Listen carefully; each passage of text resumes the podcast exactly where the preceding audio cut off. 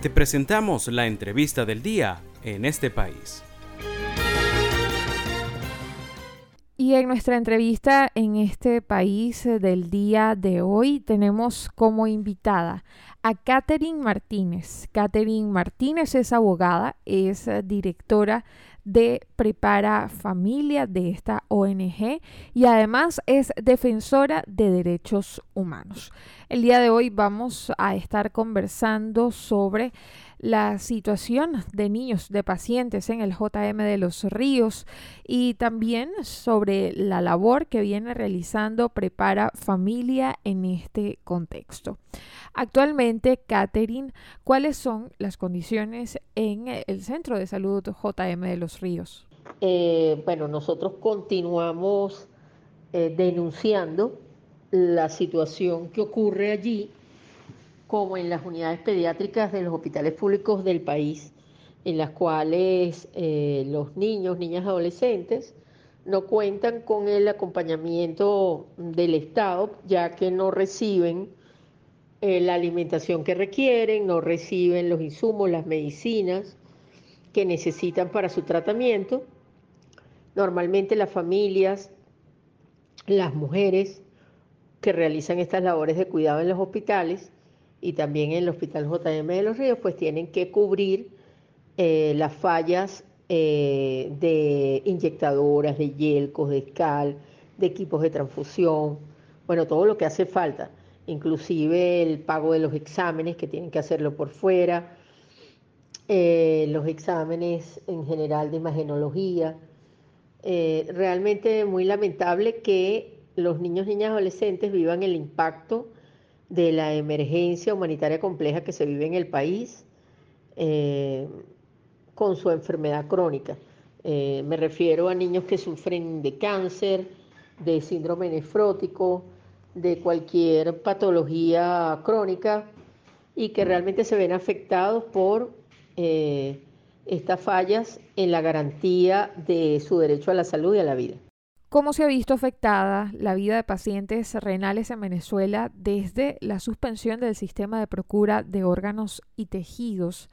Y también, em, en un dato bastante lamentable, ¿cuántos niños han fallecido en el JM de los Ríos durante este año 2022? Eh, ser niño, niña, adolescente o inclusive adulto y tener una patología crónica como el síndrome nefrótico en Venezuela eh, realmente es una situación de riesgo, una situación complicada a la cual eh, las personas se someten debido a la emergencia que vivimos, porque este programa ya tiene cinco años y cuatro meses suspendido, pero independientemente del programa, eh, el programa es solamente un aspecto de todos los que fallan, porque como ves, y te decía en la otra respuesta, eh, los pacientes o las personas que sufren este tipo de enfermedad renal están en riesgo porque en las unidades de hemodiálisis eh, la mayoría pues no cuentan con las horas eh, completas que deben recibir según los protocolos de la Organización Mundial de la Salud, terminan recibiendo menos horas debido a las fallas en el suministro de agua, así como las fallas en el en el número de personal, porque hay fallas importantes en los equipos, en las unidades de diálisis, y eso afecta pues su día a día. Eh, te recuerdo que un paciente con una enfermedad de este tipo debe acudir por lo menos tres veces a la unidad de diálisis y pasar medio día, cuatro horas recibiendo este tratamiento, pero en muchas unidades de diálisis del país recibe un poquito menos, no recibe las cuatro horas, sino puede ser entre dos horas y media, tres horas, y eso va afectando el organismo porque realmente eh, deberían tener un suministro regular continuado de las cuatro horas de tratamiento. Eh, adicionalmente, ya son cinco años y cuatro meses de la suspensión y eso eh, afecta muchísimo porque las personas adultas o los niños, niñas, adolescentes que están en estas unidades de diálisis, eh, bueno, ven con mucho, no tienen esperanza, ven con mucho dolor pues todo lo que está pasando porque no tienen ningún tipo de respuesta clara. se han realizado algunos trasplantes de vivo a vivo, esos trasplantes no están suspendidos eh, y hay que tener cuidado porque se les debe garantizar el suministro regular de por vida de inmunosupresores a estos niños, igual que a los adultos y a las personas que se realizaron estos trasplantes antes de la suspensión. Ellos deben contar con su protocolo en la farmacia de alto costo, su protocolo completo, no pueden estar vencidos, porque todo esto afecta, cualquier error, pues afecta su día a día, su riñón. Eh, a la fecha, en lo que va de año, bueno, ya han fallecido 10 niños del servicio de nefrología y llevamos la cuenta de 73 niños desde el año 2017. En este contexto, Catherine, ¿cuál es el estado de las medidas cautelares de la CIDH? Con respecto a las medidas cautelares, eh, bueno, siguen, siguen incumpliéndose. Vemos como los niños del servicio de nefrología, así como los de 13 servicios más del hospital, eh, son afectados aunque estén amparados por estas medidas cautelares. El Estado no las ha cumplido, nosotros seguimos exigiendo ese cumplimiento y vemos con preocupación cómo eh, realmente no hay una respuesta adecuada para los niños que tienen este tipo de patologías, no solamente de síndrome nefrótico, los niños con cáncer, los niños con enfermedades cardiológicas, los niños que tienen enfermedades neurológicas, todos los niños que presentan una patología crónica de alguna manera pues están eh, a la espera de una respuesta clara mm, del Estado y del cumplimiento de estas medidas cautelares de la Comisión Interamericana de Derechos Humanos.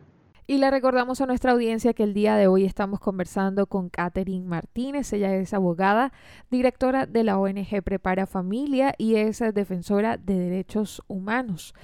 Para finalizar con nuestra entrevista el día de hoy, Catherine, quisiera consultarte sobre Prepara Familia. ¿Qué programas de atención manejan actualmente desde esta ONG y cuántos niños y madres cuidadoras han sido atendidas? Bueno, desde Prepara Familia manejamos varios programas, varios proyectos y todos tienen como finalidad acompañar a las familias, acompañar a las mujeres, a los niños, niñas y adolescentes que presentan estas enfermedades crónicas y a las mujeres que realizan labores de cuidado y familias. Entre todos esos proyectos eh, de los cuales te, estoy mencionando, eh, bueno, seguimos en nuestro acompañamiento y a estas personas, a los niños, a las mujeres. Y adicionalmente también tenemos un proyecto bandera, vamos a decir así, que eh, inauguramos eh, a mediados del año 2020, eh, pero que empezamos realmente en enero del 2021 y que es un centro de protección nutricional en el cual estamos recibiendo niños con riesgo de desnutrición, niños, niñas, adolescentes, y mujeres embarazadas y mujeres que dan lactancia materna y que reciben consejería de lactancia, eh, se les realiza tamizaje nutricional y a los niños, bueno, reciben un protocolo si, si realmente el tamizaje nutricional dice que ellos tienen alguna, algún riesgo, pues ellos entran en un protocolo en el cual reciben suplementos nutricionales, vitaminas, etcétera, igual que las mujeres. Estamos muy contentos porque en lo que en todo este tiempo de atención, bueno, ya hemos visto más de 1.400 niños y niñas y en el caso de las mujeres más de 400. Entonces estamos muy contentos y bueno, son buenas noticias eh, porque bueno, de alguna manera eh, se les ha podido dar una respuesta. También tenemos una unidad de abordaje integral, una unidad psicosocial legal que atiende a los niños, niñas y adolescentes que vienen al servicio, al centro de protección nutricional y reciben un abordaje completo con psicólogos, abogados y trabajadores sociales. Entonces, bueno, estamos muy contentos y, es algo que nos anima, pues. Y lamentablemente, aunque no podemos dar buenas noticias de, la situación del sistema de salud, pues bueno, podemos colaborar con, con un granito de arena en toda esta situación. ¿no? Así que bueno, un placer y bueno, muchas gracias por la entrevista. Y esta fue nuestra entrevista en este país del día de hoy. Estuvimos conversando con la abogada Catherine Martínez. Ella es directora de la ONG Prepara Familia. Usted puede seguir esta organización a través de su cuenta de Twitter en arroba prepara familia.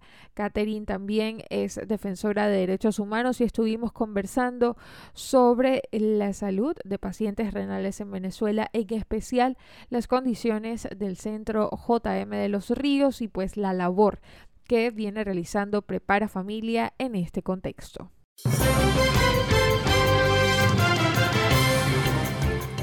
Esto fue la entrevista del día en este país. Para conocer más el programa, Síguenos en nuestras cuentas en redes sociales. Estamos en Twitter e Instagram como arroba en este país radio y visita nuestra página web www.enestepais.info.